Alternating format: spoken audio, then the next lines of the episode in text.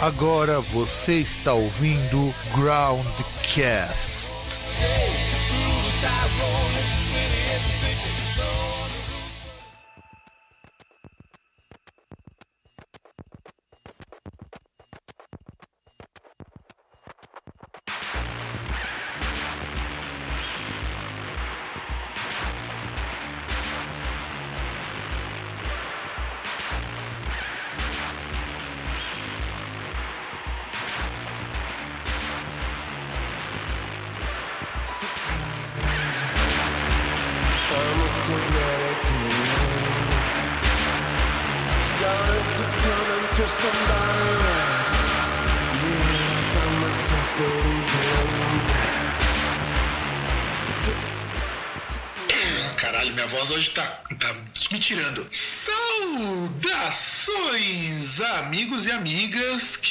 curtindo este frio do caralho. Espero que no dia desse programa não esteja tão frio. Eu aqui congelando diretamente de Santo André, Fábio, e aquele que viu passar a, a era do Ártico até a era pós-moderna, o senhor César. Oi. É, pra você ver que, assim, eu acho incrível, né, que o César, ele é um cara monossilábico, ele é um homem de poucas palavras. Você aprendeu a grunhir assim também na Idade do Gelo? Ah, cara, é foda. Você vê, você ouve os podcasts, os caras com abertura, tal, essas coisas, mas não, não dá, não funciona, não, não sai, entendeu? É, e também eu acho que assim, todo mundo tem uma abertura legal, fudida em outros podcasts e essas aberturas não dizem porra nenhuma muitas vezes. Ah, não sei, às vezes tem a ver com o tema, alguma coisa do tipo, mas não, não dá, é, não consegue, mas gente, não consegue. Então, eu desisti de fazer. É, e agora eu tô comemorando porque essa gravação é um, uns dois dias antes de voltar a trabalhar, então eu tô voltando a tomar cerveja e se eu for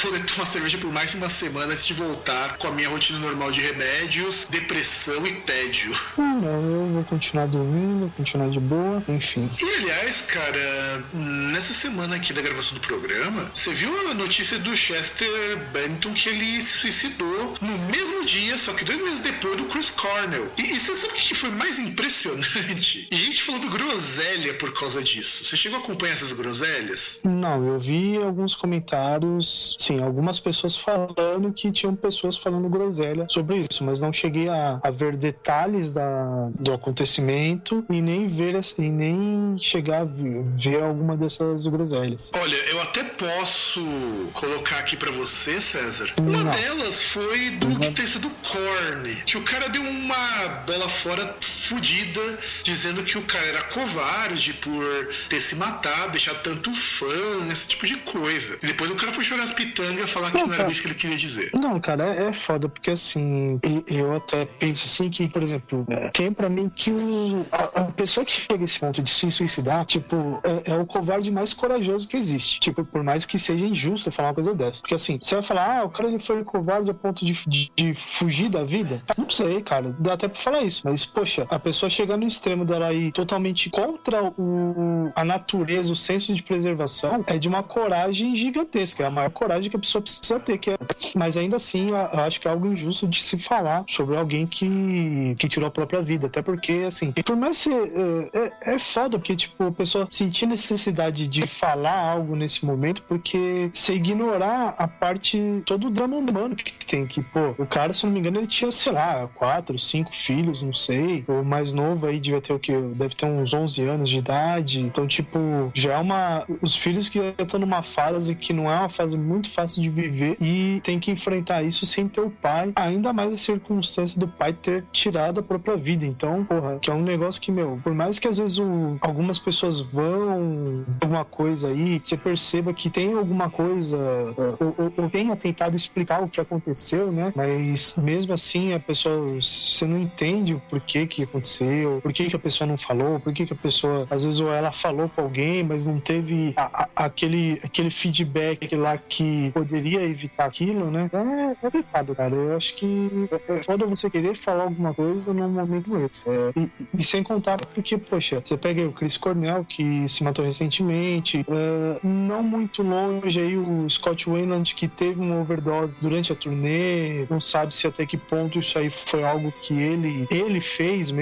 tentando se matar ou foi acidental e tantas outras, né? O Robbie Williams também e outros tantos aí que chegaram a esse ponto, né, cara? É complicado. É, eu ia até citar esse caso do Robin Williams, que para mim tem sido emblemático, porque assim, o Robin Williams, ele sempre foi aquele ator, né, cara? Eu me lembro sempre dele de filme que tentava levar seu moral lá para cima, sabe? Cidade dos Poetas Mortos, o Pat Adams, que é sempre uma história de uma superação de uma grande tristeza. E, e ver um cara desse se matar, é, eu achei que foi foda também. Mas o que me, me deixou consternado nessa morte do Chester é que é um rapaz de 41 anos que participava de uma banda que, mesmo não estando na grande mídia, era uma banda que, se fizesse show, tinha que ser em estádio. E, queira ou não, pra gente, principalmente, mesmo a gente não gostando, eu sempre achei Linkin Park muito chato, mas, porra, 2002, 2003, que foi a explosão do metal no mundo, Linkin Park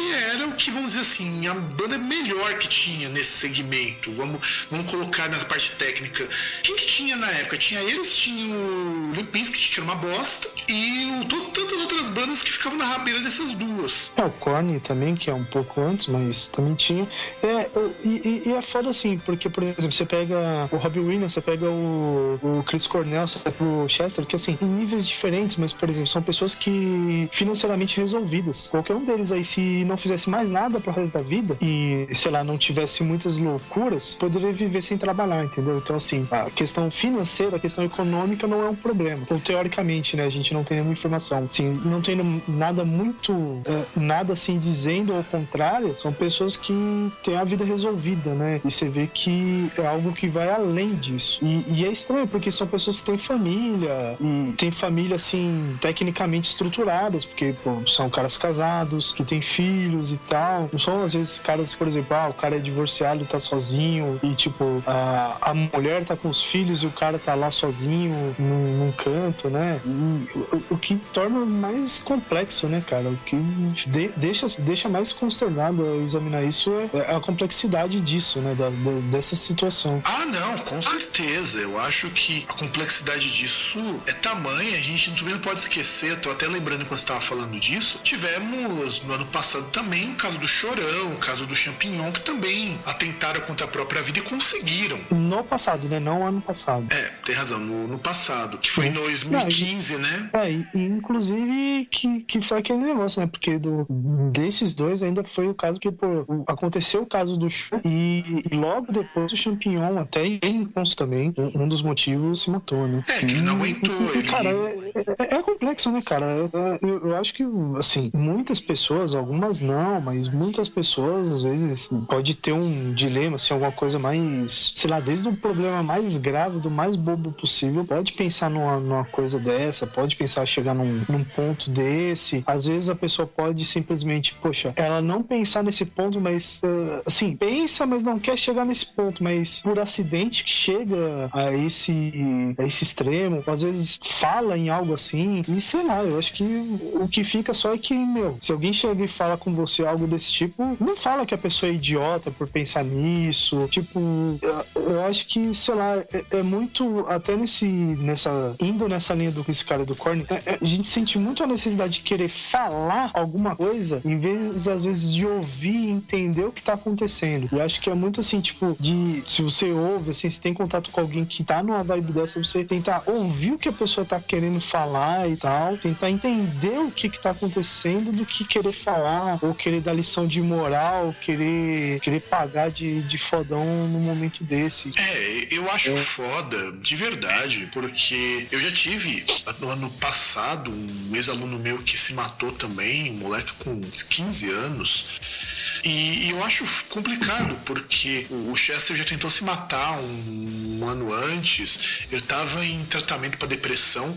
E, e, assim, e o, da mesma maneira que eu acho que você tem uns caras falando umas bostas, tem até um, um vídeo do Cheirando Moura falando bosta também. Só que assim, no caso dele. Não, mas isso não se considera. Isso, isso aí não se considera. Isso aí é lixo. Eu acho que é algo que nem se considera. Porque não importa o que vai falar, isso aí só vai sair merda, cara. Você vai.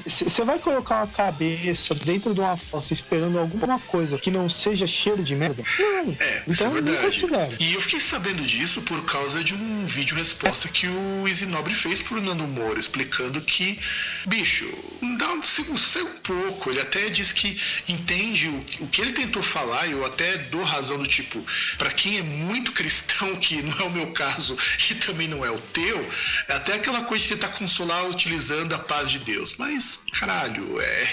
É, é o tipo de coisa assim que não encaixa. De repente o cara é solidário, dizendo que se o Chester Bennington tivesse com Deus, tudo estaria certo, mas é um cara que manda os outros tomar no cu, fala que é catador de porrada, é uma coisa muito estranha.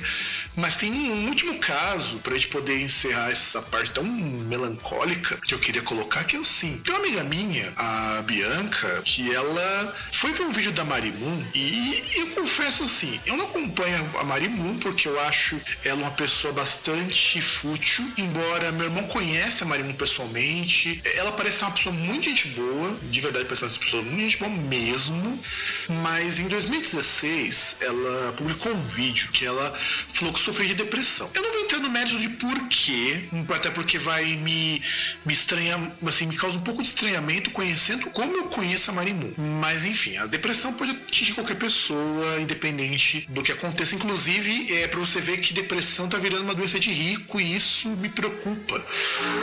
Isso me preocupa porque de repente a gente percebe que o problema social tá muito mais embaixo do que só fato da pessoa ser bem sucedida. E, e entre várias groselhas que ela fala nesse vídeo, e uma amiga minha ficou puta porque ela vai montar um canal no YouTube justamente por conta disso. Ela é psicóloga, psicóloga e arte educadora, é sou muito gente boa. Ela diz o seguinte, a Marimun. Uma das coisas ela disse que ela superou a depressão dela da seguinte forma, dizendo assim, ó, não espere que seus problemas sumam pra ser feliz. Eu tô pegando um cara que fez um resumo do vídeo dela, eu assisti o vídeo e eu quase senti vontade de vomitar. O copo está sempre meio cheio, obrigado à vida, se força a ficar bem. Essa daqui eu acho foda, cara. Se forçar a ficar bem é.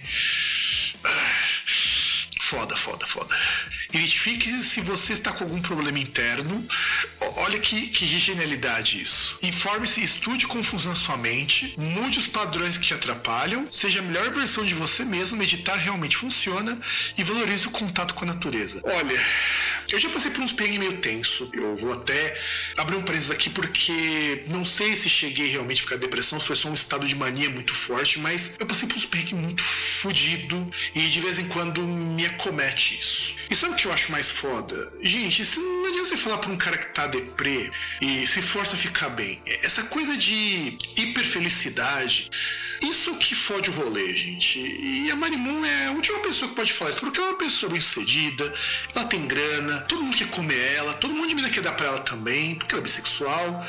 Ela é uma pessoa que tem meios para resolver isso muito mais fácil do que a maioria. Tem apoio de família e tudo mais, e os cacete a quatro. Você não pode dizer pra uma pessoa, olha, pensa que você vai ficar bem. Bicho, nunca fale isso pra quem tá deprimido. De verdade, eu digo assim, você nunca vai dizer porque quem tá deprimido tá num estado de desespero tão grande que a pessoa não precisa ouvir isso. É, senão ela vai achar que a culpa dela tá daquele jeito é dela. É a mesma coisa. De repente eu falo pra uma pessoa que tá deprimido e falo, olha, tudo bem, se esforça, o mundo é maravilha. Não é uma maravilha, caralho. O mundo é uma merda, a gente sabe disso. O que a gente tem que fazer é escuta a pessoa que tá com depressão. Escutar já é o primeiro passo. Depois fala, olha, não pode te ajudar. Se o problema é tão grave assim, procura um psicólogo, procura um médico, procura alguém que possa clinicamente te ajudar. Você não vai sair dessa só por querer, porque ninguém sai de depressão sozinho. É, é fato. Até, até pode sair eventualmente. Sai. Eu já tive amigo que se matou, já é, é foda pra cacete. Eu digo o seguinte: você não pode dar esse tipo de conselho. E, e ainda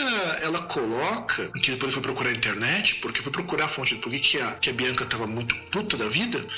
E a Maribum disse que superou a depressão fazendo um ensaio nu. Ah, caralho! Me coça isso, sabe? Me coça. Ver esse tipo de futilidade, você rebaixar a depressão a um problema. Dá, a entender aquela coisa tipo, ah, eu posso resolver se eu quiser. E não é assim, não é assim. Minha mãe também, quando era mais nova, já passou por um processo depressivo fudido, por tomar remédio que tarja preta. Então a gente sabe que depressão não é brincadeira, depressão não é futilidade. Se você conhece alguém que tá passando por isso, ajuda, indica pra essa pessoa pra ir ao médico, mas não não dá um rolê desses errado, porque isso é foda, cara. É, é isso que eu precisava comentar, porque eu achei de uma pequenez muito grande por parte dela. Bom, até esse negócio da depressão, eu reitero aquilo que eu falei até sobre pensamento suicídio, suicídio e coisa do tipo. Acho que se você ouve alguém falando que tá com depressão ou que tá pensando em se matar, você tem que sentar e conversar com a pessoa e principalmente ouvir o que a pessoa tem a falar, ver, oferecer ajuda se você tiver como ajudar. Se não tiver como ajudar, ouve só, não, fala nada, não, não queira. É, é, aquele negócio, não queira dar soluções pra pessoa, porque muitas vezes a gente não consegue nem resolver os nossos problemas, que dirá resolver problemas dos outros. E, poxa, citando Nando Moura e Mari Moon no começo do programa, é abrir com chave de bosta, né? Não tem como ser pior que isso. Mesmo. Eu espero, eu espero, nunca mais citar esses dois aí, porque é, é, é, é, colocar o podcast na bosta, mano. É que assim, cara, eu não, eu nunca cito esses dois em programa nenhum, vai ser a primeira e única vez porque, porque tá foda, cara. É, eu achei que esse tipo de assunto não se brinca e para poder enfiar o bloco com, não com chave de bosta, mas com chave de ouro, tem o telefone do CVV, eu acho que é importante falar um pouquinho sobre ele. Se você conhece alguém que tá com depressão, se você está deprimido, se você está precisando se matar, se você está precisando se mutilar, porque nem sempre o depressivo quer se matar, você não tem com quem falar, porque às vezes você não tem pais que compreendam, seus amigos são uns merda que também não, não tem como te ouvir, ou também eles não podem te ajudar, porque às vezes também não tem condições psicológicas para isso. Liga 144. É de graça, tá? É de graça. Você pode ligar a qualquer hora, tem sempre uma boa alma para te atender. Tem o site cvv.org.br que você também pode é, se informar, mas não, não deixa chegar nesse cara. Eu não quero ter que algum dia saber que um ouvinte do Groundcast ou algum conhecido meu se matou. Isso é foda. Eu só, só isso que eu tenho para dizer para vocês. E Vegeta, fecha o bloco que nós vamos começar a falar de 1984, que é uma coisa um pouquinho mais alegre.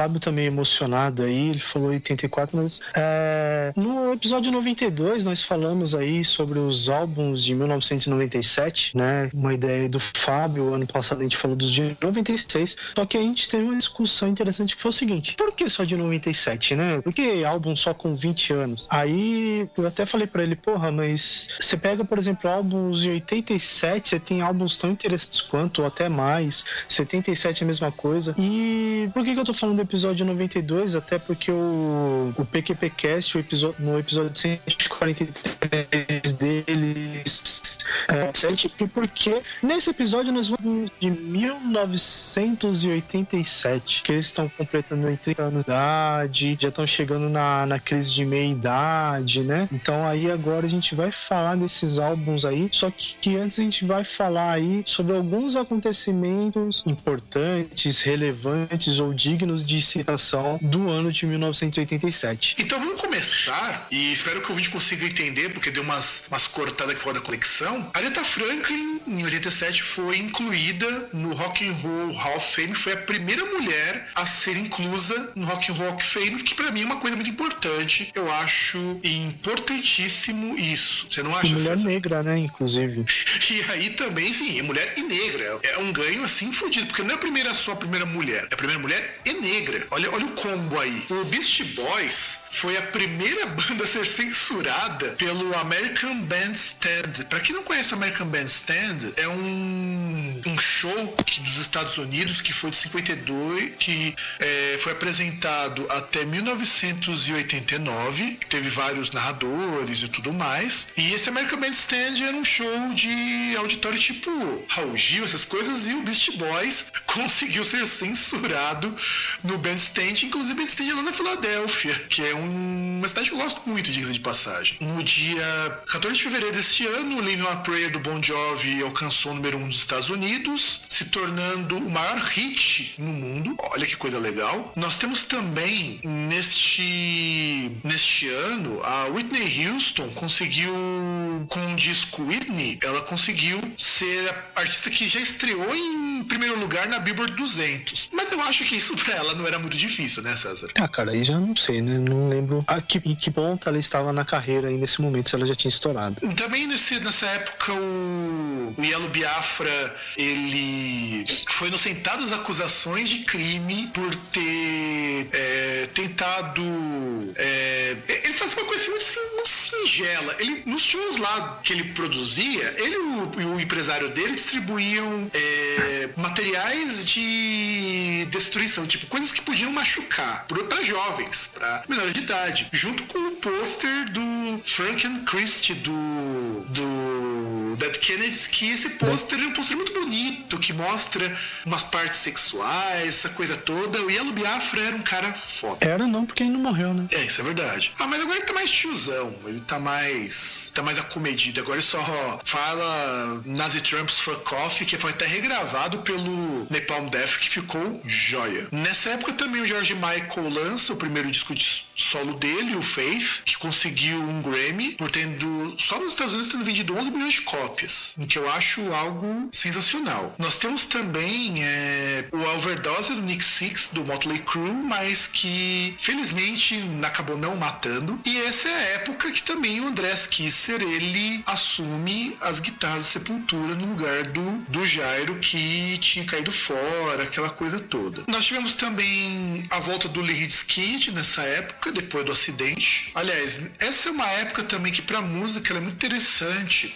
porque nós tivemos a formação do Ace of Base, do Chapter House, que é uma banda de shoegaze muito boa, diga de passagem. Tivemos também algumas bandas que acabaram nessa época, como o Husker Du, que a gente vai comentar mais pra frente. Vamos ter também como banda que acabou nessa época o Amebix, que era uma banda de punk muito foda, mas depois eles voltaram. Possessed também acabou nessa época, que é meio que os precursores do, do death metal, junto com o death. Nós tivemos o fim do Rádio Táxi. Olha que perda, né, César?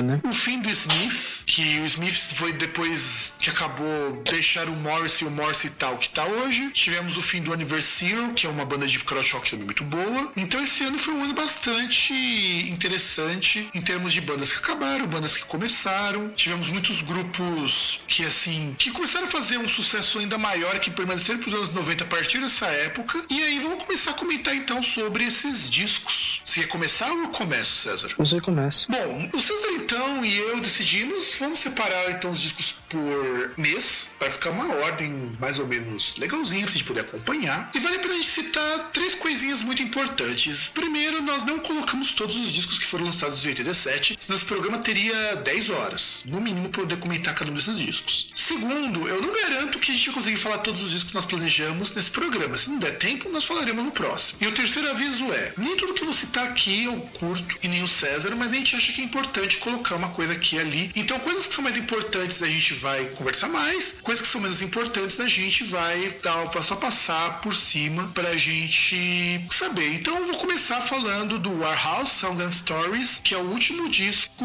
do grupo de rock alternativo Husker Du, que para mim é uma banda muito legal. Só que pena que os frutos do Husker Du hoje são meio meio tensos, cara. Porque é graças ao Husker Du que hoje existe rock alternativo. E também graças ao Husker Du que esse rock alternativo vai se converter no que a gente chama de indie rock. Foi graças ao Esquerdo também que surgiu isso. E esse disco, o Warehouse Songs and Stories, ele é um disco que mostra o amadurecimento da banda como músicos e também é marcado pela briga entre o dois integrantes da banda, Bob Moody e o Grant Hart, porque eles estavam brigando pelos direitos autorais do disco. Então foi uma coisa meio foda. Esse disco saiu no meio de umas brigas. E é um álbum maravilhoso. Eu acho esse álbum fantástico do Husker Du. Na minha hum, visão que eu tinha esquecido completamente, para mim era só esse disco que eles tinham, que para mim é o mais famoso deles. Ele, tem, ele é muito bem cotado em tudo quanto é lugar. E você tem algo para dizer sobre ele, César? Não, não tenho muito para dizer não. Então, dando prosseguimento, a gente vai falar um pouquinho então sobre o um outro álbum que eu também acho que é muito importante da gente falar, que é o Joshua Tree do U2. O Joshua Tree ele é o quinto disco do U2. Ele foi produzido pelo Daniel Lanois e pelo Brian Eno, que é um músico que eu considero pra caralho. Acho que por isso que o disco ele é um disco interessantíssimo e é um disco com uma orientação muito mais política do que os anteriores. Inclusive tem é muita coisa legal nesse trabalho. Para mim, por exemplo, a música Blood in the Blue Sky é uma música formidável que foi gravada pelo Sepultura, que é uma música que fala sobre o Martin Luther King, que é o cara que foi morto com uma bala no céu azul, porque é Blood in the Blue Sky. E é um disco basicamente que vai mostrar muito do que o YouTube tem da ideia de ativismo político. Então ele é um disco que, vamos dizer assim, ele é um disco marcado, muito marcado por letras com teor político. E aí, César, o que, você tem para comentar sobre isso daí? Não, para acrescentar só que é aquele negócio, né? Esse disco ele é tão emblemático que o YouTube ele tem essa, tem essa turnê planejada aí esse ano para comemorar os 30 anos que, é, pelo que parece, ela já deu sold out, né? Em vários locais. Cara, aqui no Brasil tiveram que abrir show extra e os dois shows extra, e o show extra já esgotou. É, é, é o tipo de coisa que ah, também o artista do porte do YouTube é daqueles que não adianta, né, cara? As, não sei, é, eu tenho a impressão que em alguns momentos o pessoal que promove show no Brasil é amador ao extremo, porque traz umas atrações assim de um porte tão grande e os caras vêm, tipo, agindo uma data e acham que uma data vai dar. E, tipo, o artista do porte do YouTube, Paul McCartney, e os caras de repente ficam surpresos, tipo, ah, nossa, a gente marcou uma data esse artista, mas esgotou rapidinho, meu Deus. Porra, então, por favor, cara, né? O que acontece é assim, é, daí deixa eu falar como que funciona, até onde eu sei. Normalmente, quando você agenda a banda, você agenda um número X de shows. Só que tem problema com isso. Quanto mais show a banda fazer, mais ela vai ganhar. Eu não sei como que o YouTube cobra o show. Eu lembro que as turnês deles são caras pra caramba. Tanto que o custo de produção da turnê, ele é altíssimo. Eu tava vendo numa revista Mundo Estranho, parece que o show mais caro para produzir é o deles. Nenhum show é mais caro que o deles. Então eu estimo que, por baixo, o cara que tá trazendo o show não gastou menos de 10 milhões de reais por baixo. E o cara fatura muito mais do que isso, só para avisar vocês. Porque o ingresso do YouTube é um ingresso relativamente caro, mas eu acho que desse ano tava até um preço razoável, que o ingresso mais barato tava 200 reais. Pro tipo de show dos caras que tem coisa em 3D, tem um monte, de, um monte de coisinha que você não vê em show nenhum, acho que o desconto tá um preço razoabilíssimo para o ingresso mais barato que você vai ver lá do fundo do estádio. E os mais caros beirando os mil reais a inteira. Então a gente já consegue ter mais ou menos uma ideia do quanto que você show do YouTube é caro até fora do Brasil, então isso eu não reclamo. E sempre que a banda desse tipo vem, eles sempre tem um espaço na agenda para um show extra. Então, muito dificilmente você vai ter essa coisa deles não esperavam que fosse vender tanto. É que se não vender tanto, porque já aconteceu de show micar, eles não tomam prejuízo de ter contratado dois shows. E normalmente quando banda contrata, é contratada para um pacote de shows, o valor de cada show é mais barato, mas o montante que a banda recebe é maior. Então, por exemplo, uma banda às vezes cobra 30 mil pra fazer um show e cobra 55 pra fazer dois. É uma não, matemática mas, assim. Não, mas desculpa, mas assim, vai me dizer que teria risco de micar um show do YouTube, meu, pega no meu saco. Só se você cobrasse 3 mil reais o ingresso mais barato. Desculpa. Mas mesmo que cobrasse, da venderia, viu, cara? Ainda venderia. Não, não, mas não, não, não, mas não dá. Essa hipótese de tipo, ah, acharam que o show do YouTube podia micar, não dá. Não digo É- micar, é cara, mas às vezes não tem interesse suficiente pra você precisar abrir um show É, extra. é- é a mesma, é a mesma coisa que você chegar e falar, ah, porque se minha mãe tivesse pinto, eu teria dois pais. Desculpa, não, não é assim. E, tipo, um- uma coisa é você, tra- é você pegar um show assim que você não calcula bem, o negócio micar, tipo uma casa menor, alguma coisa assim, ou às vezes você nem realizar o show porque você não conseguiu cobrir o custo. Isso é uma coisa. Agora, no caso do show do, no caso do show do YouTube, não dá. Eu acho que é, é, é cagada mesmo. Ou, ou às vezes é, é- é- ou às vezes é jogada de marketing. O cara sabia que teria que fazer isso. O cara ele até já tinha acordado com a banda que teria duas datas, mas na e até com o local já teria reservado a data. Só que uma data só o pessoal vai lá, corre, já esgota no começo fala: Ó, meu Deus, esgotou rapidíssimo. E agora o que vamos fazer? E aí você cria um apelo, você cria uma comoção, e aí você fala: Não, não, não, beleza, eu vou abrir uma outra data. Ó, vocês não mas- estão vendo, mas eu tô piscando. Então, mas É, é, eu isso que vou eu... abrir uma outra data. Mas, que não era César, mas é isso que eu acabei de falar. É, a- Ele já tem isso pré-acordado com a banda de que existe possibilidade. Por isso que eles abrem show. É, tá acontecendo isso quando com Halloween, cara. Halloween vai tocar o Keepers na íntegra. Deu sold out um ano antes, cara. E tiveram que abrir um segundo show. Ah, mas também porque, se não me engano, a- a- o Halloween ele vai se reunir, né? Hum, não é só a questão do, de tocar o Keepers, Sim, né? mas você imagina uma banda como Halloween precisar fazer show.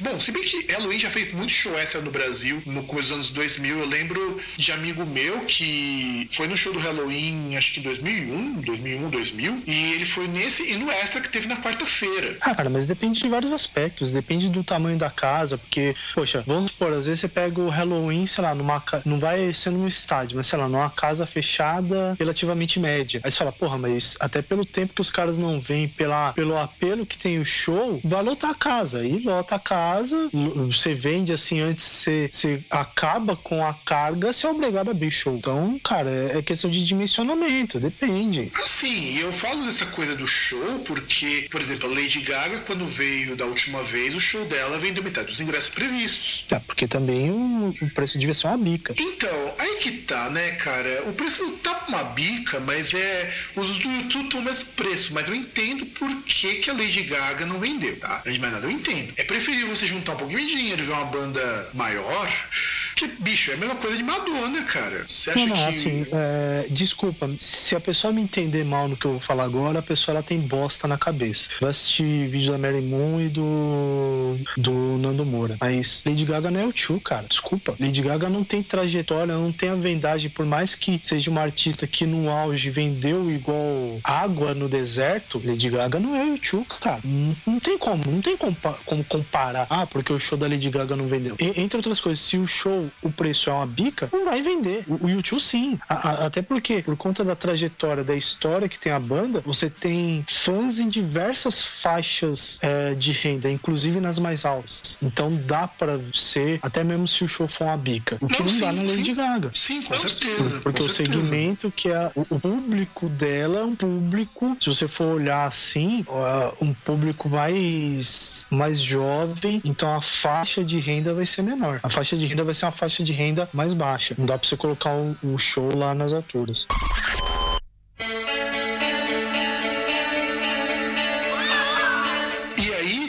Ainda no mês de maio, que nós na verdade pulamos fevereiro porque não tem nada de interessante em fevereiro, por incrível que pareça, teve o álbum Tribute lançado pelo Ozzy Osbourne, que é de um show gravado em 81 com músicas que compreendiam o Blizzard of Oz e o Diary of a Madman. Darth Madman. É porque eu sempre acho que o Darth Madman não era com Randy Rhodes, não me pergunte por quê. E além, claro, de algumas músicas do Black Sabbath, que são músicas que o Randy Rhodes gravou enquanto ele estava vivo. É que eles tocaram no show, né? Assim, foram shows, são vários shows, na verdade. Gravados em, 80, em 82. 82? Não, 80, 80 Sim, que 81. aí é- Foi um ano que eles gravaram. E, Iron bicho, Man, Children of the Grave, Hard. Sim, sim, sim. E cara, vou ser bem sincero com você, meu. meu antes de você falar qualquer coisa, esse álbum é uma porcaria, cara. Esse álbum é um caça-níquel safado. É, um- é uma coisa assim que, mano, deu um rolo isso com a mulher do Randy Rhodes.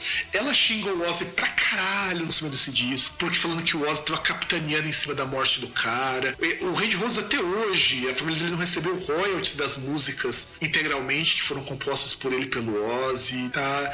Assim, é um álbum merda pra caralho. Tem apenas valor como registro das performances do Randy Rhodes e acaba por aí. Bom, o único valor que eu vou ver no álbum é pelo registro, aquilo lá, por conta do, do falecimento aí no acidente do Randy Rhodes. Qualquer outra coisa além disso não tem valor nenhum. Então, uh, é, é, um registro que é até interessante, porque tem no Blizzard of Oz, tem uma música que é até é estranha ela ter sido incluída, que é uma música uh, acústica do, do Randy Rhodes, chamada D, que é uma música tocada violão, né? Que o Randy Rhodes, ele tinha essa, inclusive, essa pretensão de, de depois de um tempo com o Oz, ele, ele estudava violão clássico, ele pretendia ser um músico de violão clássico, apesar de ser guitarrista, né? E, e tem lá mais ou menos a, a gravação da, dessa música, né? O Randy Rhodes lá com o engenheiro de som e, tipo, ele tentando lá gravar, como se ele estivesse lá fazendo música ou compondo a música, né? Não sei ao certo quanto isso é, é verídico, mas é um registro interessante. Além do, do registro da, das músicas mesmo, das músicas do, do Ozzy que ele toca, apesar de algumas músicas serem meio,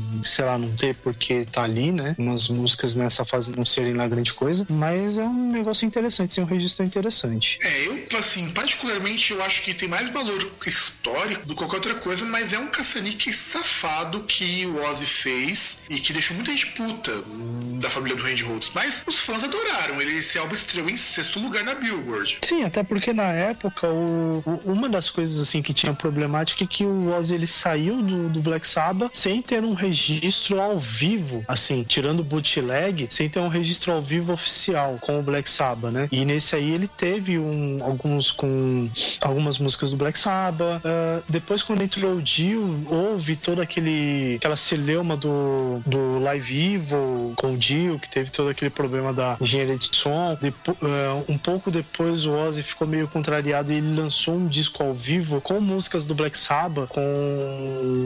Putz, esqueci o nome agora do, do guitarrista, mas não era o Jake Lee, era um outro guitarrista, é, Brad Gills, se não me engano, acho que era do Night Ranger, registro horrível. Se você acha que esse registro é ruim, vai ouvir o Speak at the Devil do, do Ozzy você vai ver o que, que é coisa ruim. Né? E até por conta disso, por ser um registro ao vivo, é algo que tem até essa importância, né? É um registro ao vivo do Ozzy oficial, até mesmo com músicas do Black Sabbath. Ah, não, esse, esse disco do Live Evil, ele, ele é, ele é, sim, ele é zoado por culpa do Tony Iommi ser um grandíssimo cuzão, vamos ser bem francos, porque ele já tava meio tretado com o Dio nessa época, e aí ele deu uma boicotada porque ele é um, um grande cuzão. É, a bem da verdade é essa, doa quem doer ouvir isso.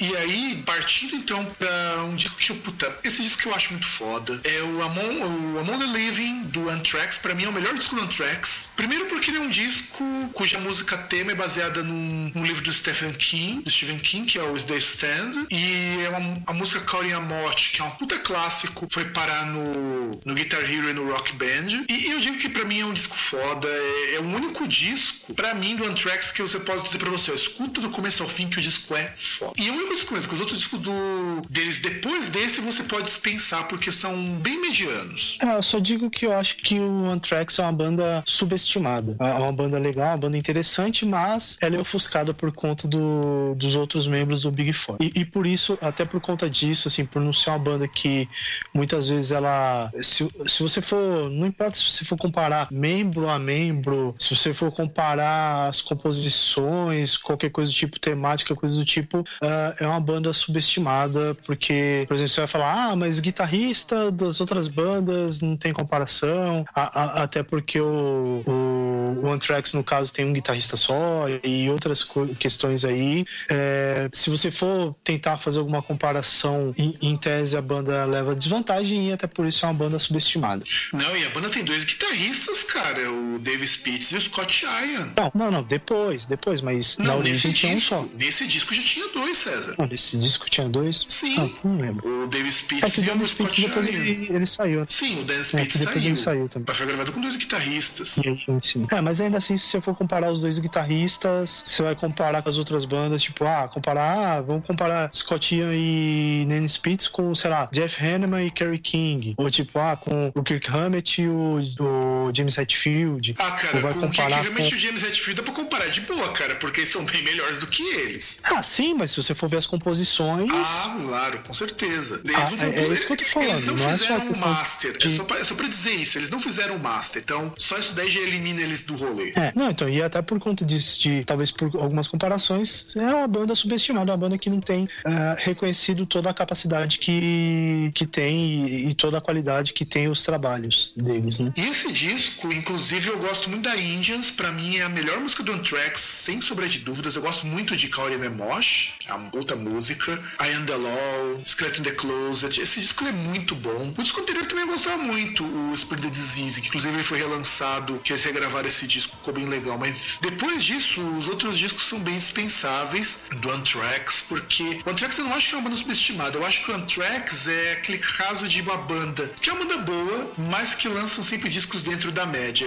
Ele entra no Big Four pelo conjunto da obra e não por ter lançado bons discos. Porque ele lança um disco muito bom não, e um disco muito bosta. Não, ele entra na, no, Big Four por conta da questão geométrica, geográfica, né? E porque todo mundo faz parte da gravadora. E, e, sim, e, e, também pelo, pelo contexto espaço-temporal, né? Da cena, na mesma época e tal. E é uma banda interessante. Eu não falo mal do Anthrax. É, eu falo mal só porque eu fico com muita raiva de Anthrax só ter um disco realmente muito bom. É, é, eu acho muito triste isso. Pro Anthrax eu acho muito triste uma banda tão interessante em termos gerais, eles podiam ter feito muito mais coisa interessante. E indo para o lado da porra louquice, nós tivemos um disco do Hermeto Pascoal em grupo, porque Hermeto Pascoal é um caso muito curioso. Ele lança trabalho solo, trabalho com grupo, trabalho com uma banda que tem um nome que agora eu não vou lembrar, e ele faz coisas muito diferentes. Eu só vou comentar muito por cima de Hermeto Pascoal e grupo. Só não toca quem não quer, que é um disco de jazz com baião.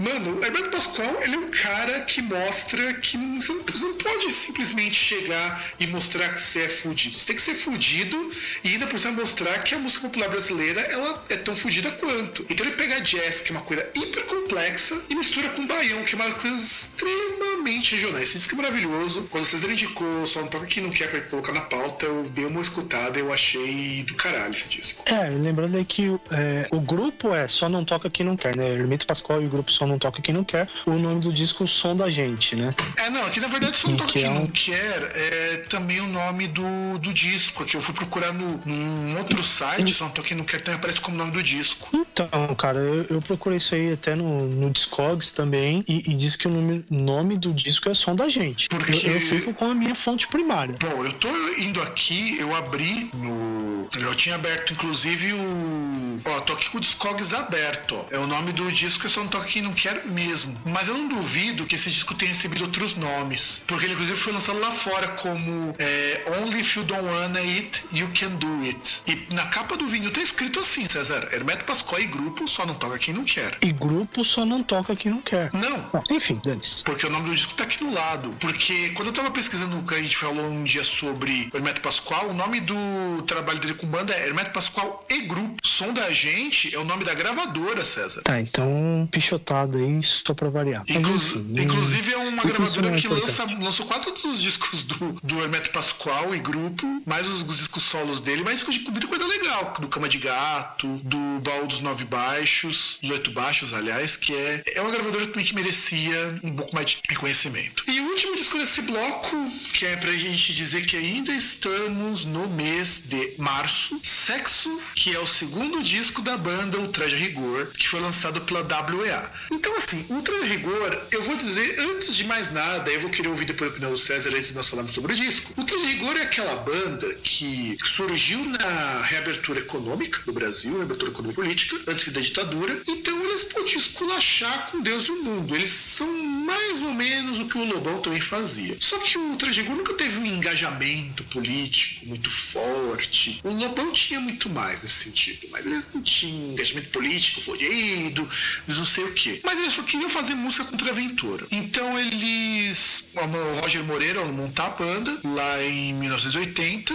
ele passou por um monte de gravadoras. Nessa época ele estava com a WEA, e nessa época então eles assim, vendiam muito disco, fizeram parte de telenovela e o caralho é quatro. Só que o Transrigor não foi uma banda que conseguiu renovar seu público, conseguiu manter o seu público cativo. Então era uma banda que mudou de lado para não cair no ostracismo e comprou o discurso do patrão. É isso que aconteceu com eles. É, bom, para mim é, é, dispensável o que aconteceu com o Transrigor, até porque a gente tá falando de discos de 1987, então eu vou me ater a 1987, pau no que aconteceu depois. É, é, é um disco interessante, o disco Sexo, e, e aí no caso o contexto é da, da abertura política, né? A abertura econômica veio depois, lá, é, já, na, já na época, assim, após, após Sarney, com, com Collor, né? E, não me engano, na época, uma das coisas assim que, no caso do Traje Rigor, foi emblemático, que foi um show que eles fizeram na Paulista, no prédio onde ficava ou fica o, o objetivo, que eles fizeram um show em cima do, do prédio, mais ou menos naquele esquema do, dos Beatles que eles fizeram com Get Back, que eles se reuniram para tocar no, no, telhado. Sim, e esse disco é importante, o disco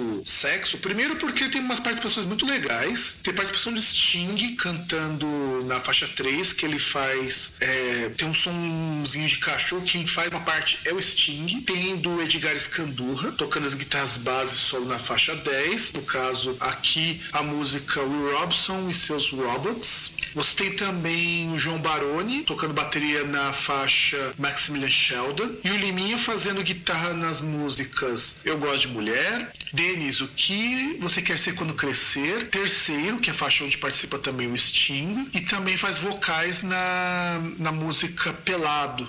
E esse disco, cara, conseguiu disco de platina, vendendo 250 mil cópias em 94. Caramba, só em 94? Ah, se bem que mercado brasileiro, né? Então, cara, mercado brasileiro nessa época é um mercado meio foda, porque você tinha abertura política, mas a abertura econômica, como você mesmo ressaltou, era muito baixa. Então, disco era uma coisa muito cara. Então, você conseguir vender 50 mil cópias, você conseguia fazer tipo Raul Seixas, que conseguia disco de platino numa época que disco custava metade do seu salário, era um feito muito grande. Então, para eles conseguirem isso só em 94, quando o preço do vinil caiu, quando o preço do CD caiu, então era possível você comprar esses discos. É, e, e até porque eu acho que o que emplacava mais era discos, às vezes, dependendo da gravadora, que ela tinha uma, uma estrutura maior, né? Tipo, que é uma coisa que tinha bastante aí, principalmente nessa época aí, que era aqueles discos de trilha sonora, assim, de, de novela, essas coisas, né? Isso vendia bem, viu? Isso e Xuxa vendia bem pra caramba. Sim, e então, e aí também por conta, devia ser também por conta da, da estrutura que tinha por trás, né? De você ter aí uma, um conglomerado midiático por trás que, entre outras coisas, é, também aquele negócio, né? Negócio que tocava trilha sonora da novela e tal, a pessoa via direto e você tinha de repente um. Você podia pegar um compilado disso e levar para casa, só aquelas músicas que você queria ouvir, né? É, esse termo compilado, cara, pena que ele caiu de moda, porque eu achei que achava tão foda quando alguém falava que ia comprar um compilado.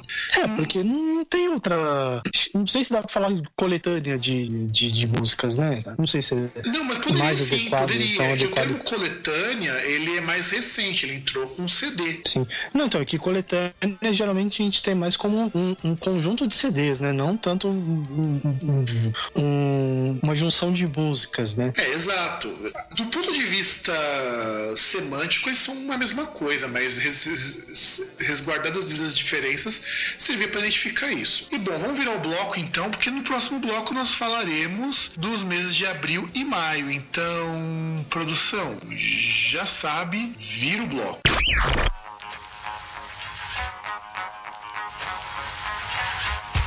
Chuck, they out to get us, man. Yo, we got to dust these boys off. In this corner with the 98, subject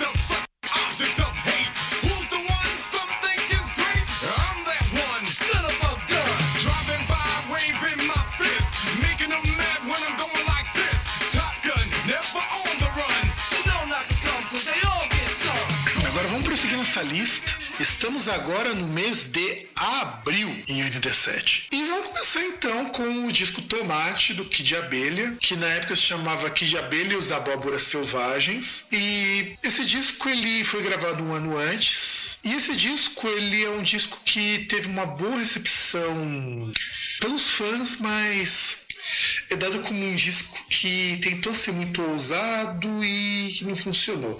Kid Abelha para mim sempre foi aquela banda de rock brasileiro que tentou, tentou, tentou e não conseguiu sair nada de muito relevante. E você, César? É, que até tem um ponto aí que o, o Kid Abelha, assim, no, no início ele era formado, além do Jorge Israel, da Paula Toller, tinha também o Leone, né? Que ele fazia as composições e esse disco, que parece, foi o primeiro que o Leone, depois que o Leone saiu da banda, né? E aí as letras ficaram a cargo da Paula Toller e do Jorge Israel, né? Então, o foda do Kid Abelha, a gente até precisa retomar isso um dia que a gente ressuscitar aquele programa sobre rock brasileiro, era uma banda bastante interessante na época do Leone, porque pertencia ao grupo, ao grupo de bandas de rock brasileira que tentava não imitar a Jovem Guarda, tentava não imitar aquilo tudo e que depois caiu num pop rock tão coxo que, cara, não, é, que, pra mim não vira mais. É, é, que na verdade é aquele negócio, né? Era uma banda que, tá, quer queira, quer não, tinha lá a, a sua parcela de, de novidade, né? Por ser uma banda de rock, mas canta em português, mas não, não retoma é, temáticas, nem retoma, é, nem recicla aquilo que a Jovem Guarda fazia, né? Já que não era uma banda que ficava tanto assim na questão de fazer versões de músicas estrangeiras, né? E, e tinha também aquela questão de ter é, metais junto, né? Ter saxofone, o que não é algo assim muito comum, não era algo muito comum para uma banda de rock, mas, sei lá, uma banda que tem a sua importância, mas não é, nossa, uma banda, é uma banda mainstream como qualquer outra, assim, e, e tem o seu valor como banda mainstream, nada além disso. Então, e esse disco, ele foi um disco muito mal recebido pela crítica da época, mas conseguiu vender 100 mil cópias. Então, eu não entendo essa da crítica falar tão mal. Tá certo que um amigo meu tava mostrando, inclusive, umas resenhas que a Folha de São Paulo e que a Bis faziam nessa época, dos anos 80, que eram resenhas muito ruins de álbuns que até eram álbuns ok. É, é que também, sei lá, né, cara? Eu não receberia muito bem um disco lançado no dia 1 de abril e com o nome de Tomate. Ainda mais vindo de uma banda chamada Kid Abelha e as Abóboras Assassinas. E os Abóboras Selvagens. Selvagens, é. Não, não, não decorei o nome. Mas enfim, eu, eu também não, não, receberia muito bem, não. Eu acharia que, que é piada, cara. É, mas esses nomes assim, tipo, que Kid Abelha Abóboras Selvagens, os Mamonas Assassinos do Espaço Sideral, tudo isso daí eram nomes grandes de banda justamente que eram para causar. E o Kid Abelha, quando começou a ficar sério e virou só Kid Abelha, aí. Aí perdeu, cara. Eu achei assim, engraçado que eu ouvi as músicas do Kid Abelha, eu não sei se a vontade que eu tinha era de cagar, que eu ouvia a Paula Tuller cantando porque ela canta muito mal, ou se ficava com pena dos músicos se esforçar pra tentar acompanhar alguém que, que é tão sensal, sabe? É, cara, sei lá, não... Kid Abelha não tá no hall de bandas que eu gosto, de músicas que eu ouço, então fica meio complicado falar. É, pra mim, na verdade, não tá nem no hall de bandas que eu respeito, pra falar a verdade. E outra banda que também não tá no hall de bandas que eu respeito, mas lançou um disco que tem os hinos de dor de corno do rock and roll, que é o White Snake. Whitesnake lançou o álbum auto-intitulado, o sétimo disco da carreira. E eu só vou dizer uma única música que tem nesse disco que já vale para todo o resto, que é Is Love. Toda pessoa que já teve dor de corno já ouviu Is Love. E não é a única música de dor de corno desse trabalho. Não, dor de corno não. Pode ter, sei lá, um, uma paixão platônica, por exemplo. Porque o que o Scorpions viria a se tornar no começo dos anos 90 era o Whitesnake no final dos anos 80, cara. E, e não dá, não dá. É, é assim, pior que eu gosto desse disco pra caramba, mas eu acho um disco tão ruim. Sei lá, né? O White Snake ele tem uma, sei lá, não sei se é coisa boa ou coisa ruim, que era uma, um trampolim pra Guitar Heroes, né? Você tinha Steve Vai, o John Sykes é, e tantos outros guitarristas assim, alguns mais, outros menos famosos, mas que é, guitar, guitarristas acima da média que, que apareciam assim, né? Que, que surgiam na banda e depois estouravam e sei lá, a composição, a maioria ficava a cargo do nosso grande amigo aí, Dave Coverdale, que a gente já citou aqui outras vezes, que ele chama a, a banda de Whitesnake em homenagem ao seu ao, ao, seu seu amiguinho de dentro das calças, né? Você sabe que é uma coisa muito curiosa? Sabe a música de Slave? Originalmente não era pra ser uma música do Whitesnake. Era pra ser de quem? Era pra ser uma música da Tina Turner. Faz sentido. Porque Is This Love, ela foi escrita pelo Coverdale, junto com o Rich Blackmore, numa demo. E, e é uma coisa que as pessoas, elas, às vezes, elas não entendem, elas não sacam. Nos anos 80, existia muito aquela briga de você escutava pop ou você escutava rock. Mas na prática, todo mundo trabalhava na gravadora, todo mundo fazia música pra todo mundo. Então, muita música do White Snake, na verdade, eram músicas que iam para bandas pop. É por isso que o hard anos 80, que é o finzinho do hard, aquele hardzão bem ruim, era muito pop, muito meloso, muito choroso, porque muitas vezes eram canções que iam ser canções pop e acabaram parando na mão deles. Ah, eu, eu acho que, assim, sem contar, por exemplo, se você pega principalmente isso era notório no Brasil, que muitas vezes tinha um cara que compunha várias músicas, várias letras ou várias melodias para diversas bandas, né? Você tinha o, o Sullivan e Massadas aqui no Brasil, né, na década de 80, 80 e 90, se não me engano, que compunham músicas assim diversas, né? os caras compunham de, de baseada, né? E aí você via na parada de sucesso, quase todas assim eram compostas pelos caras. E, e sei lá, cara, eu não falo mal do disco, tem umas músicas interessantes. Tipo, tudo bem que tem músicas, por exemplo, que eles regravaram, né? Mas tem umas músicas interessantes no disco. E eu não falo mal do disco, não, na boa. Não, eu falo mal desse disco porque ele é um disco ruim, cara. É um disco assim que, é, pra época, faz muito sentido dizer que ele era um disco bom. Hoje é um disco deplorável, exceto pela produção, que é uma produção muito boa. Mas eu gosto pra caramba desse disco. O foda é isso. Eu acho esse disco White Snake, tem muita música que eu gosto nesse disco. Crying the Rain 87, Still of the Night. Putz, Still of the Night é uma música muito piegas, cara. Muito piegas. Shield of the Night, que depois veio aparecer na, na versão europeia desse disco. Porque esse disco também tem duas versões, com algumas diferenças. A versão americana, ela tem nove faixas, e a versão europeia tem onze, que aí você tem é, You're Gonna Break My Heart Again, que não tem na versão original, e que assim, é melhor inclusive a versão europeia do que a versão americana. E tem essa Looking for Love também. E a Looking for Love, que, ah, cara, esse disco assim, eu vou falar muito mal dele se eu começar a mencionar muito, mas é um disco que me dá uma vergonha muito grande dizer que eu curto. Cara, como você pode falar que Lamal diz Love, que foi Brag Chic, novela da Sete? É verdade, cara, é verdade, verdade. Ai, Aliás, muito rapazinho perdeu o BV em festa de, de escola, em festinha qualquer, ouvindo This Love, cara. É, tá vendo? Já cumpriu seu objetivo. E quem tem mais de 30 anos perdeu o BV ouvindo Is This Love ou ouvindo Still Loving You, cara. Não tem outras, outras faixas que você pode ter escutado. E, e hoje, se você for nesses bailinhos, você vai estar escutando Mr. Catra. É, e vai estar muito diferente ouvir essas músicas, essas coisas. Vejo a sociedade do jeito que tá, eu nasci na época errada. É, porque se hoje. Se fosse, enfim. Que se fosse hoje, ia estar tá ouvindo Mr. Catra não ia estar tá perdendo só o BV, não. Acho que nem Mr. Catra, né, cara? Tá ouvindo MC Livinho e outras coisas, né? Mr. Catra a gente fala tanto, mas não é um cara que, que, que né, assim, se você vê funk, assim, essas coisas, é uma cena que tem muitas coisas que, que tá numa fase que se renova muito rápido, né?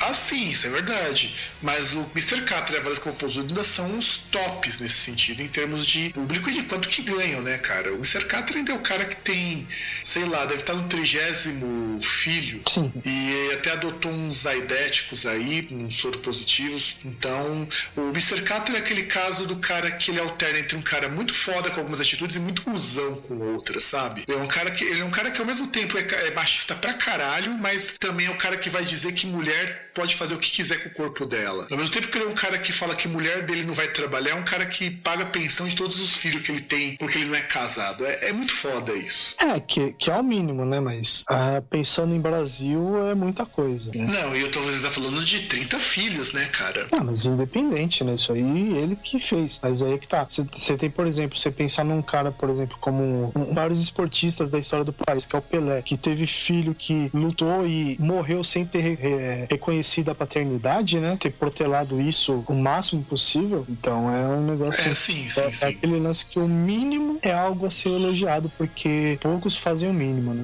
E seguindo, agora indo para uma outra seara, saindo daquele som chiclete, nós vamos para um disco que para mim é o melhor disco do Testament, que é o Dilly Gacy. O Dilly Gacy, ele inclusive é o disco que inicia a carreira do Testament, que foi lançado em 21 de abril de 87. E, e se você disse que o Anthrax é uma banda injustiçada, o Testament é muito mais injustiçado do que o, Anthrax nesse sentido, porque raramente você vê o Testament aparecer em listas de bandas de thrash favoritas, de bandas de metal. E é uma banda muito foda, esse disco é muito legal. E esse disco ele foi lançado numa uma, é, situação muito curiosa. Originalmente o Testament chamava Legacy, só que ele descobre, eles descobrem na verdade, que existe uma banda de jazz chamada Legacy. E eles tiveram que mudar para Testament e lançaram um disco com o nome de Legacy por conta do nome da antiga banda. E eu acho assim, é um disco maravilhoso para quem gosta de thrash metal. Ele é melhor que o Among the Living do Anthrax, mil vezes melhor, mil vezes mais interessante. Só que ao mesmo tempo foi um disco que também mostrou pro mundo que a cena thrash metal europeia tava.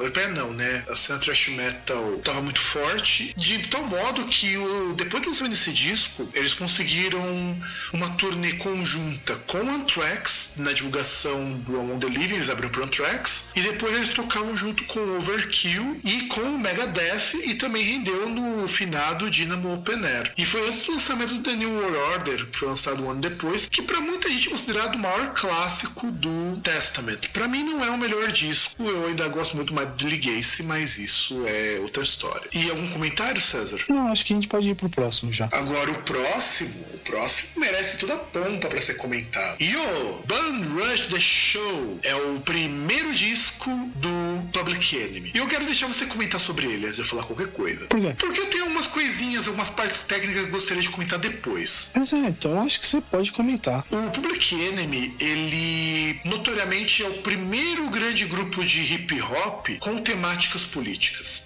Todo mundo vive falando que a hip hop tem aquele lance de falar da desigualdade social e tal. O hip hop surge no final da década de 70, lá nos clubes do pessoal que tinha pouco dinheiro, mas era muito mais uma música próxima do que hoje é o funk. O pessoal ia pra, pra desestressar porque tinha um dia duro pra caramba lá nas periferias. E surge um grupo chamado Public Enemy. E esse grupo, ele acaba lançando Yo, o Bum Rush The Show com o seguinte, vamos dizer assim, seguinte ideia. Vamos começar a falar sobre política. Então ele é um disco com um forte conteúdo político. Primeiro que o Chuck D, ele traz esse lado político que não tinha antes no, no hip hop. O Chuck D, ele vai ser, sem sombra de dúvidas, muito antes de, do Tupac, do Tupac muito antes do, do Ice-T, ele vai ser o primeiro cara a trazer aquela coisa de que a gente precisa se mobilizar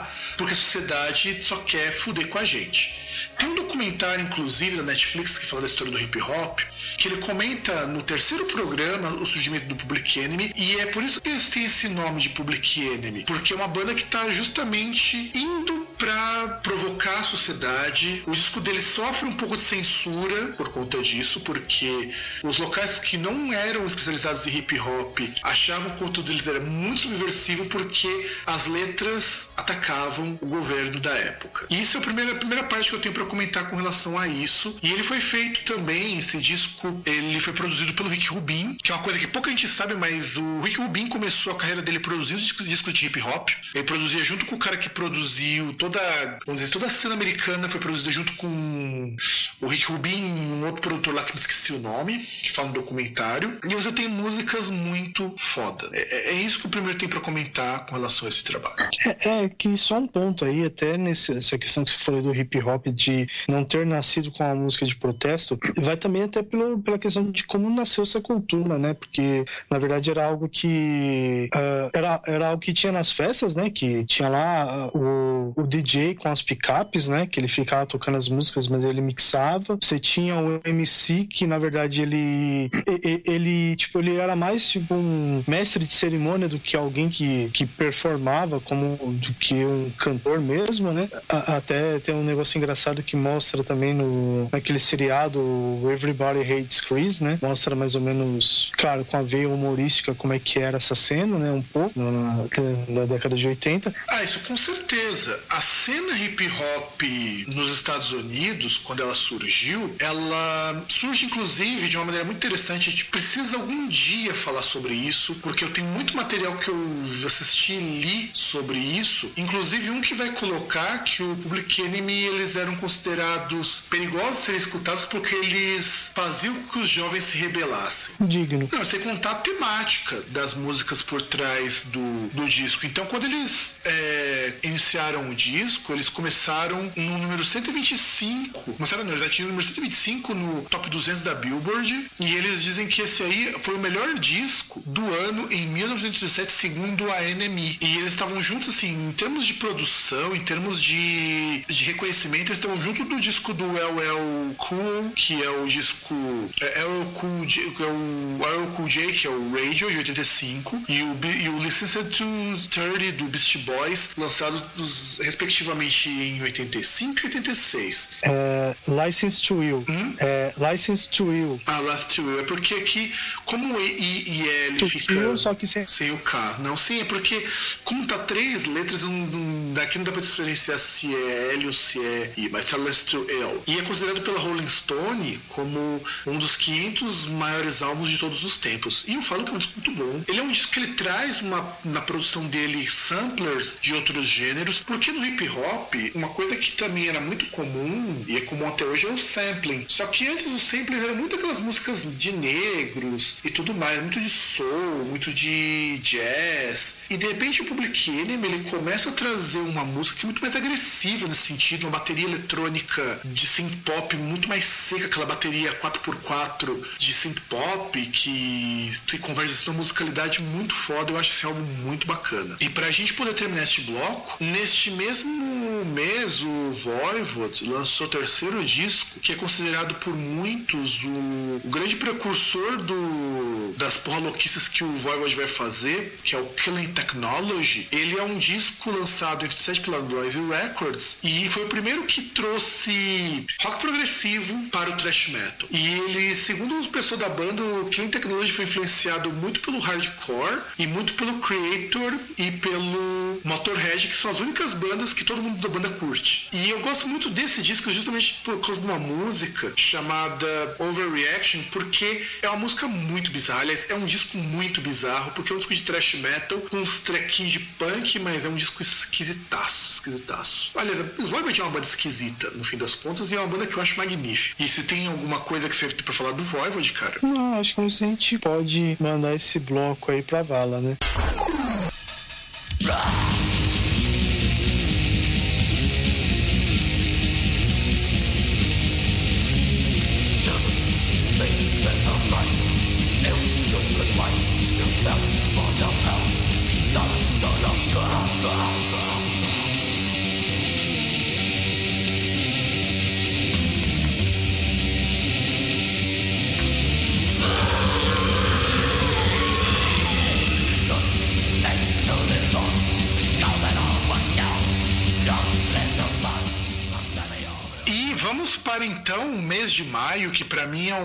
desgracento da porra, porque tem muito disco legal em maio e talvez um pouquinho em junho.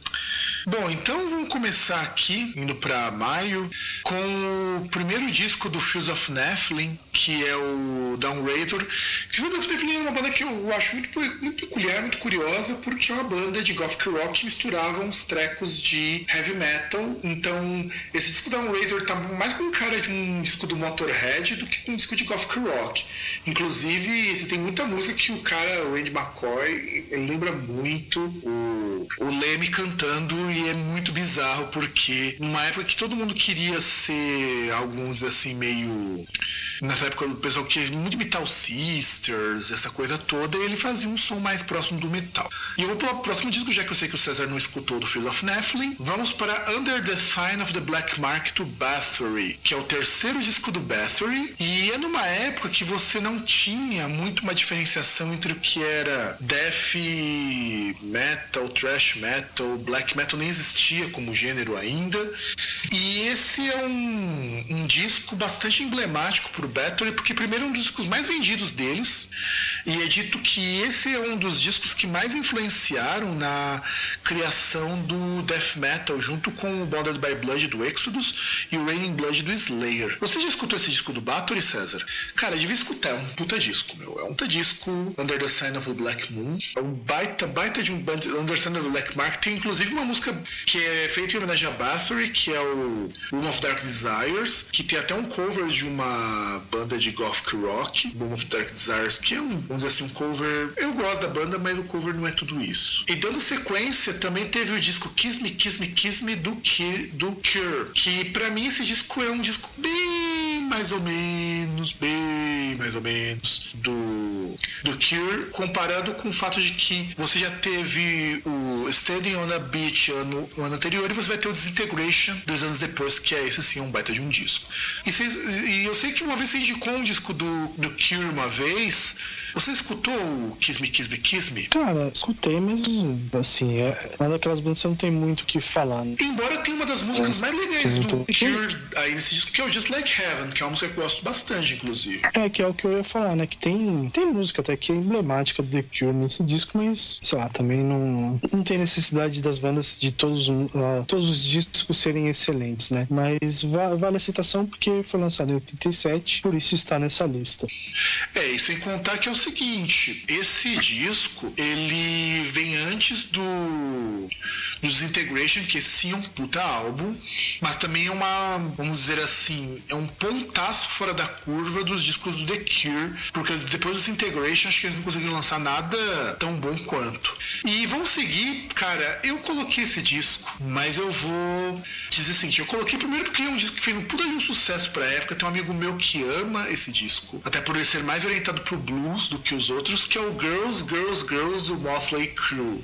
E eu já vou avisando, cara, eu detesto o Motley Crue, eu acho a banda muito ruim, eu acho muito chato aquilo ali, cara. E esse é o disco talvez que sintetize todo o ódio que eu sinto pelo Motley Crue. E você, César? Não, cara, eu só não, gosto da banda, só, só, não gosto da banda, simplesmente. Então, nem. É uma banda que eu nem reparo, sinceramente. Eu acho o Motley Crue, ele. um grupo muito ruim. E ele é um grupo que nesse disco, que é um disco mais bluseira qualquer outra coisa, ele recebe avaliações mistas, porque você tem avaliações muito boas, avaliações muito medianas, avaliações ruins. No Pop Matters mesmo, eles deram uma avaliação desfavorável. E ele conta com cover de Elvis Presley, de House Rock, que é um cover até legalzinho escutar. E esse é um disco, o César, que também vai ter uma música que vai aparecer na trilha sonora do GTA 4, com a música Wild Side. Eu não sei, nunca joguei GTA 4 mesmo, então. E tem a música mais sexista possível do mundo que é a Girls, Girls, Girls. Que, que cara, é, é muito ruim, cara.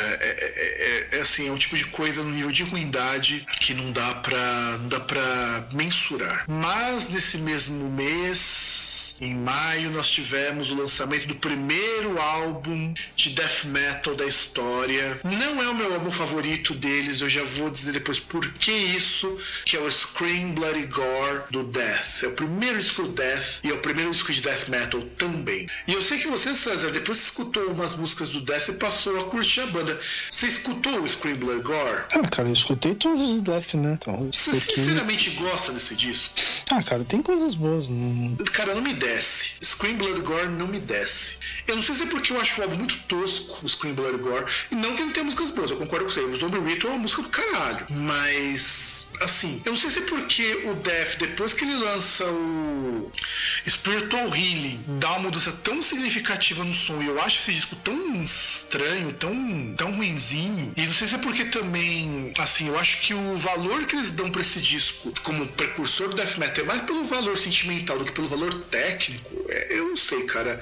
Para mim esse é um disco que não me desce. Ah, é um ponto de início, né? É um, é um marco zero, né? Independente de, de qualidade, independente do que for, né? Tem coisas como Evil Dead que, que é interessante. Então, então, tem uma versão de Evil Dead ao vivo que eu escutei, não lembro em que CD. Eu tenho que ter CD aqui em casa. Porque CD do Death apareceu. O vivo do Death que apareceu, sei lá como. Que é muito legal, The Evil Dead. Aliás, esse é um disco basicamente que fala sobre zumbi, o Scream Blood Gore. Ele é um disco baseado em filme de zumbi trash. Eu acho assim, eu acho que é um disco, sim, ele é bom pra um precursor, mas não é meu disco favorito do Death. Eu ainda prefiro muito mais os dois últimos trabalhos, que é o Individual Patterns e o. Ai, caralho. Qual que é o. O Sound of Perseverance. Sound of Perseverance. Se bem que, na verdade, o Individual Thought Pattern teve outro depois, que é o Symbolic, né? É, o Symbolic é um disco legal, cara. Não é um meu disco favorito dessa fase mais prog dos caras, mas é um disco legal. Eu gosto muito do Symbolic também. É que para mim, a partir do Individual Thought Patterns, é o Death vai ficar interessante. Até porque eu comecei a curtir Death Metal pelo Morbid Angel, então. E fica muito difícil de eu gostar desse disco logo de cara. Eu lembro quando eu era mais novo, eu achava Death Metal uma porcaria. Porque assim, existe uma fase na nossa vida, o César provavelmente deve ter passado por ela por mais tempo, que quando você começa a escutar metal e começa escutando por heavy metal, por power metal e por coisas assim mais melódicas, você acha que tudo que não é muito melódico é uma porcaria. Eu tenho amigos meus até hoje que estão nessa fase, inclusive. Então, quando eu comecei a escutar death metal, eu lembro que eu escutei música do Sepultura do Arise, eu achei muito ruim. Lembro que eu escutado músicas do Napalm Death, eu não tinha gostado, porque eu achava tudo muito barulhento. Aí eu fui escutar uma música do Morbid Angel, eu falei, porra, bicho, o que eu tô perdendo, né? Aí escamou de vez. Aí eu comecei a achar que death metal também era uma coisa legal, e aí eu fui escutar outras coisas. Aí que eu caí no death também e escutei The Philosopher, que é a música que muda vidas. Aliás, Morbid Angel e o Individual Fall Patterns são dois discos que você tem que escutar. Aliás, o Author of Madness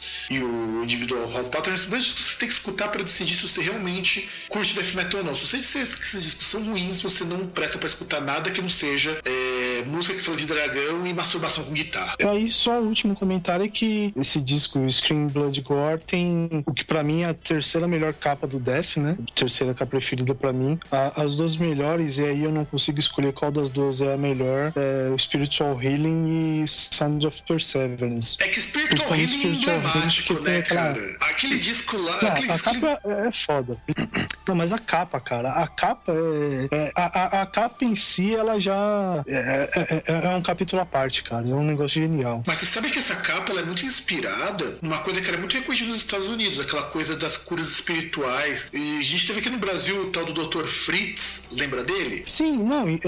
inclusive, foi até tema de episódio dos Simpsons também, né? Que o, que o Bart ele vira uma espécie de curandeiro, dessa, curandeiro espiritual, né? Só que ali é muito ligado, no caso dos Estados Unidos, uma coisa que agora chegou no Brasil, agora não, né? Tem uns 10 anos isso. Daqueles pastores pentecostais que curam as pessoas no meio do culto. Neopentecostais, né? É, porque nos Estados Unidos isso já era muito mais frequente. Aliás, esse esquema tipo universal, o caralho a 4 já era muito velho nos Estados Unidos. No Brasil, o Brasil que demorou pra pegar a modinha. É, e que aí agora tem uma outra seara, né? Já nem tanto essa parte da cura, mas a. Mas eu não sei se foi a prosperidade, né? E aí, vamos prosseguir por uma das bandas que eu acho muito foda. Eu, provavelmente você não vai você não deve curtir. Eu acho que. Inclusive o guitarrista lançou.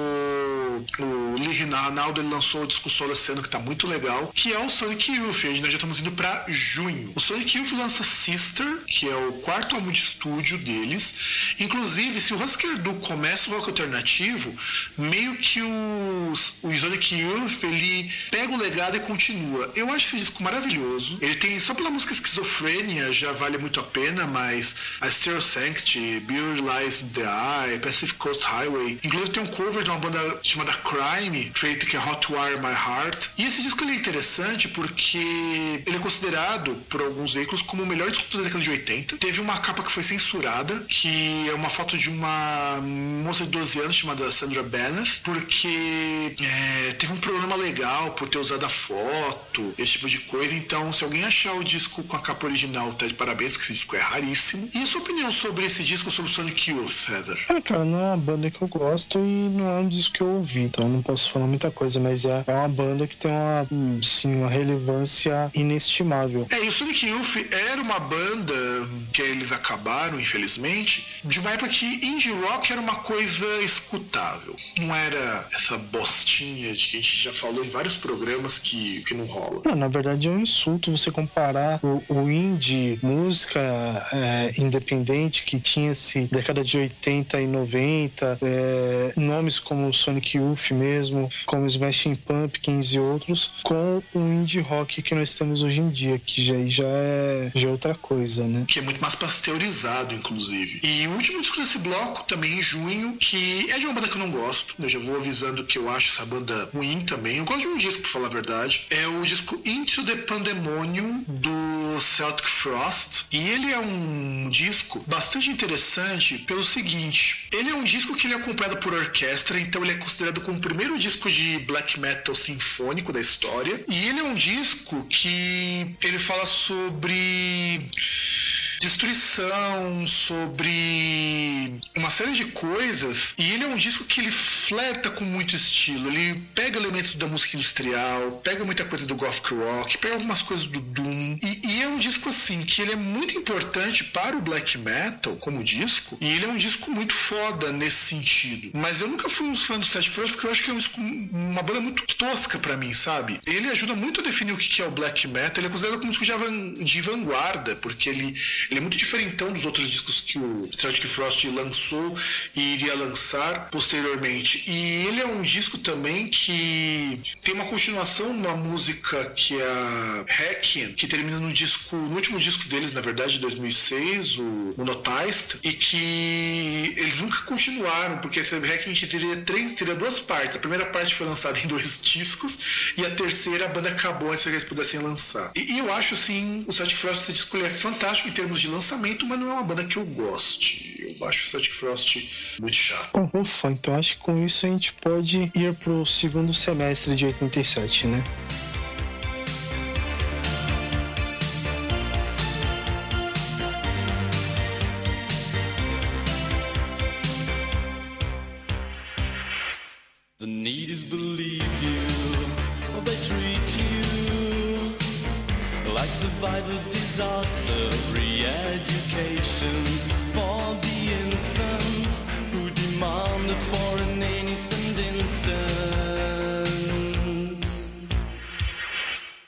Great commandment. Shows the contempt between the